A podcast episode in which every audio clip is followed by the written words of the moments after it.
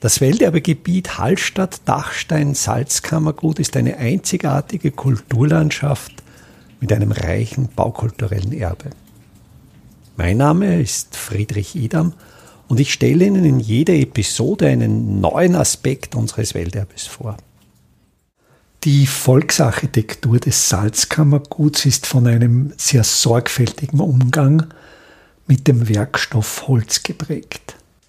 Holz war über Jahrhunderte knapp. Holz war bei der Salzproduktion der entscheidende Energieträger. Holz wurde aber eigentlich für den gesamten Lebensvollzug gebraucht. Der Soziologe Werner Sombart nennt das Zeitalter vor dem industriellen Zeitalter, das hölzerne Zeitalter. Eigentlich von der Wiege bis zur Bahre waren alle Gegenstände, die den Menschen umgaben, aus Holz. Im Salzkammergut war noch die besondere Situation, dass die Grundherren und die Landesherren dieselbe Herrscherfamilie war. Das Haus Habsburg herrschte über das Salzkammergut und herrschte natürlich auch über das Holz des Salzkammerguts. Den Untertanen wurde nur ein Minimum an Holz zugestanden, so viel, dass sie gerade damit auskamen. Und das zeichnete sich natürlich auch beim Hausbau ab. War ein Umgang, der auf einen langen Erhalt der Gebäude abzielte. Man spricht hier vom konstruktiven Holzschutz, Dachüberstände, Holz auf steinerne Auflagen, um es von Bodenfeuchte und Spritzwasser zu schützen. Bei diesem Muster des, des sehr sorgfältigen Umgangs fällt ein Element aus dieser Logik vielleicht auf den ersten Blick hinaus und das ist der Brettschnitt. Brettschnitte sind ornamentale Verzierungen, wo Holzbretter mit verschiedenen Formen, meistens geschwungene, geschweifte Formen, geschnitten werden und hier Zierformen entstehen. Manchmal werden diese Brettschnitte in der Literatur auch fälschlicherweise als Laubsägearbeiten bezeichnet. Laubsägearbeiten sind korrekterweise nur Bastelarbeit, die man mit einer Laubsäge, das ist eine sehr feine kleine Säge, in einem Sperrholzbrettchen oder in einem dünnen Lindenholzbrettchen ausführt und hier Ziergegenstände für das Haus anfertigt. Wenn das in einem größeren Maßstab ist, wenn eben mit einer sogenannten Spannsäge, mit einem Schweifblatt geschnitten wird, die Spannsäge das traditionelle Tischl- und Zimmermannswerkzeug, wo ein Sägeblatt eingespannt wird. Da gibt es eben verschieden breite Sägeblätter. Und wenn das Sägeblatt sehr schmal ist, dann kann man damit Kurven und Bögen schneiden und man spricht von einem Schweifblatt. Später wurden dann diese Arbeiten auf der Bandsäge, wo es genauso Schweifblätter gibt, oder mit einer Stichsäge durchgeführt. Warum mir dieser Brettschnitt so auf den ersten Blick ein wenig unlogisch im Sinn der Holzersparnis erscheint, ist einerseits, dass man ja den Werkstoff verschwendet, dass man aus einem vollständigen Brett etwas heruntersägt, etwas heraussägt, also absichtlich willkürlich Holzabfälle schafft. Und andererseits wird natürlich durch dieses Schneiden der Bretter die spezifische Oberfläche des Holzstückes größer. Das heißt, auch die Angriffsfläche, auf der Mikroorganismen ihr Holz zerstörendes Werk ausüben können, auch die wird größer. Die Frage stellt sich, ab wann kommen diese Brettschnitte, wann sind die zu beobachten?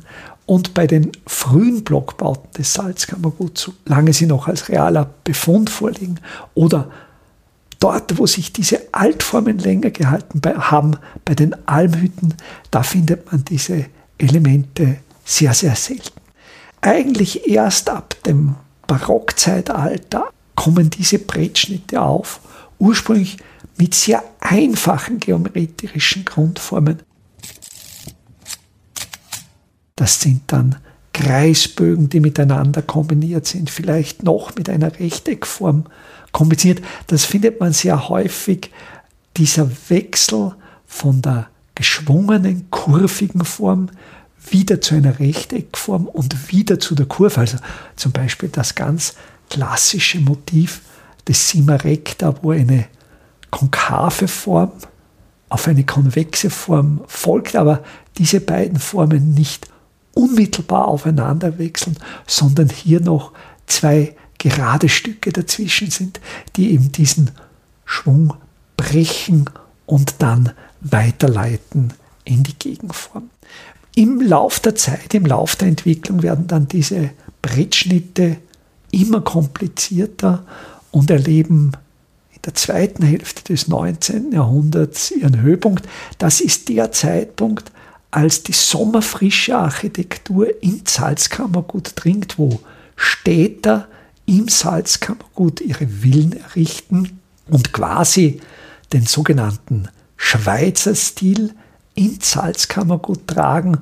Und hier genauso wie in der Mode wie zum Beispiel bei den Dirndlgewändern, die ja ursprünglich auch viel, viel einfacher waren, durch Übersteigerung der Formen sich quasi möglicherweise sogar überassimilieren und ihren Landsitz eben besonders ländlich gestalten möchten. Diese Brettschnitte haben sich erhalten. Auch heute, wenn im Salzkammergut gebaut wird, ist es oft den Eigentümern ein Anliegen, ihre Gebäude mit diesen Brettschnitten zu verzieren. Und da möchte ich auf eine, denke ich, sehr spannende Beobachtung hinweisen. Wenn man sich die alten Brettschnitte ansieht, und da spreche ich jetzt ganz gezielt von den Geländern der sogenannten Quantnergänge. Ein Quantnergang oder Quantergang, das ist eine Loggia im Giebelbereich der Salzkammerguthäuser. Das heißt, es ist kein Balkon, der jetzt solitär auskragt, sondern der Typus einer Loggia.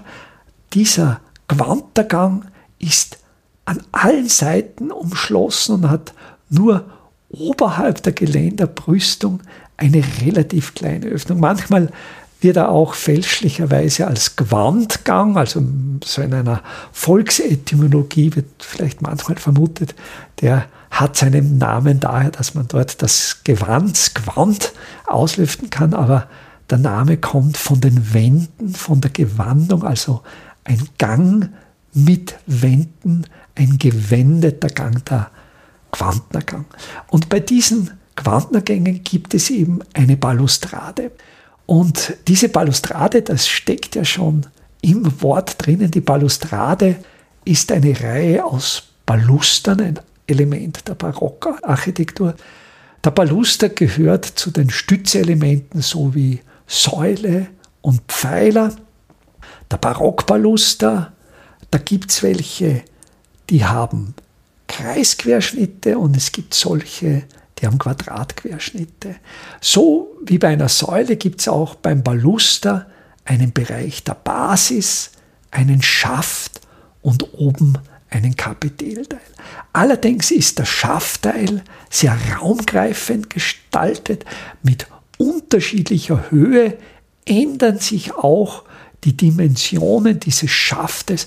Also der geht auseinander, geht wieder zusammen und diese räumliche Entwicklung des Schaftes macht eben den Ballust aus.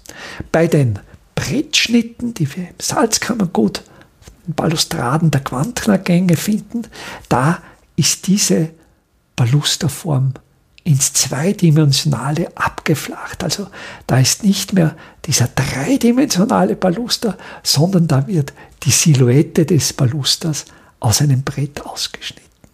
Und die Besonderheit bei diesen alten Brettschnitten besteht nun darin, dass doch mit dem Holz gespart wurde. Da wurde jedes Brett so verwendet, wie es gewachsen ist. Man spricht hier beim Sägeschnitt von den sogenannten fallenden Breiten, wenn man einen Bloch, also ein zylindrisches, etwa vier Meter langes Baumstück im Sägewerk mit einem sogenannten Scharfschnitt in lauter parallele Bretter zerlegt, so sind die Bretter in der Stammmitte am breitesten und gegen den Rand hin werden sie immer schmäler. Ganz zum Schluss bleiben dann die sogenannten Schwartlinge. Und bei diesen alten Balusterbrettern der Quantnergänge, da sind jetzt die Baluster nicht gleich breit, sondern die wurden jeweils auf die Breite des Brettes angepasst. Das heißt, man hat nicht mit einer Schablone alle gleich ausgeschnitten und was dann bei den breiten Brettern zu breit war, eben auch einfach Abfall sein lassen, sondern man hat die Breite der Bretter ausgenutzt und das Muster, und da gehört natürlich handwerkliches Geschick dazu, weil man eben nicht mit einer Schablone arbeiten kann, sondern weil man das Muster je nach Brettbreite in seiner Breite entweder etwas strecken oder stauchen muss. Dadurch entsteht aber eine sehr interessante Struktur, weil da das Muster nicht langweilig wird, weil es lebt. Und wenn dann diese Bretter noch sehr geschickt angeordnet sind, dann sind die breiteren Bretter, die breitesten in der Mitte der Balustrade und die schmäleren am Rand. Und da entsteht ein weiteres Motiv der Barockarchitektur, des Raumgreifens. Dadurch entsteht perspektivische Verkürzung. Die schmäleren erscheinen optisch weiter weg und die breiteren optisch näher durch die scheinbare Perspektive Verkürzung. Und so dringt der vordere zentrale Bereich der Balustrade zu uns her, während die seitlichen Bereiche zurücktreten und hier noch eine zusätzliche Plastizität erreicht wird. Diese Brettschnitttechnik wurde aber nicht nur für die Balustraden der Quantnergänge angewandt. Man findet sie zum Beispiel auch bei den sogenannten Kopfbrettern. Kopfbretter sind ein sehr wirkungsvoller, konstruktiver Holzschutz. Und zwar werden die auf die Hirnholzfläche von den Pfetten genagelt. Es gibt ja im Auflagerbereich des Dachstuhls an den Wänden die sogenannte Fußpfette oder die Mauerbank. Dann, wenn es größere Dachstühle sind, in der Mitte der Schräghölzer eine Mittelpfette und am First die sogenannte Firstpfette. Und diese Pfetten kragen über das eigentliche Gebäude vor und die Hirnholzflächen dieser Pfetten sind natürlich besonders witterungsexponiert und das Hirnholz ist durch seine größere Porosität, durch die offenen Bohren natürlich für den Befall mit Mikroorganismen besonders gefährdet. Und da hat man eigentlich schon sehr früh erkannt, dass ein wirkungsvoller konstruktiver Holzschutz ein sogenanntes Kopfbrett ist. Da wird einfach ein Brett, das etwas breit und etwas länger als die Hirnholzfläche ist, aufgenagelt. Wenn man es ganz geschickt macht, hat es unten noch eine sogenannte Tropfnase und das findet man auch bei diesen alten Kopfbrettern sehr häufig, sind die abgeschrägt, sodass der Wasserfaden abreißt.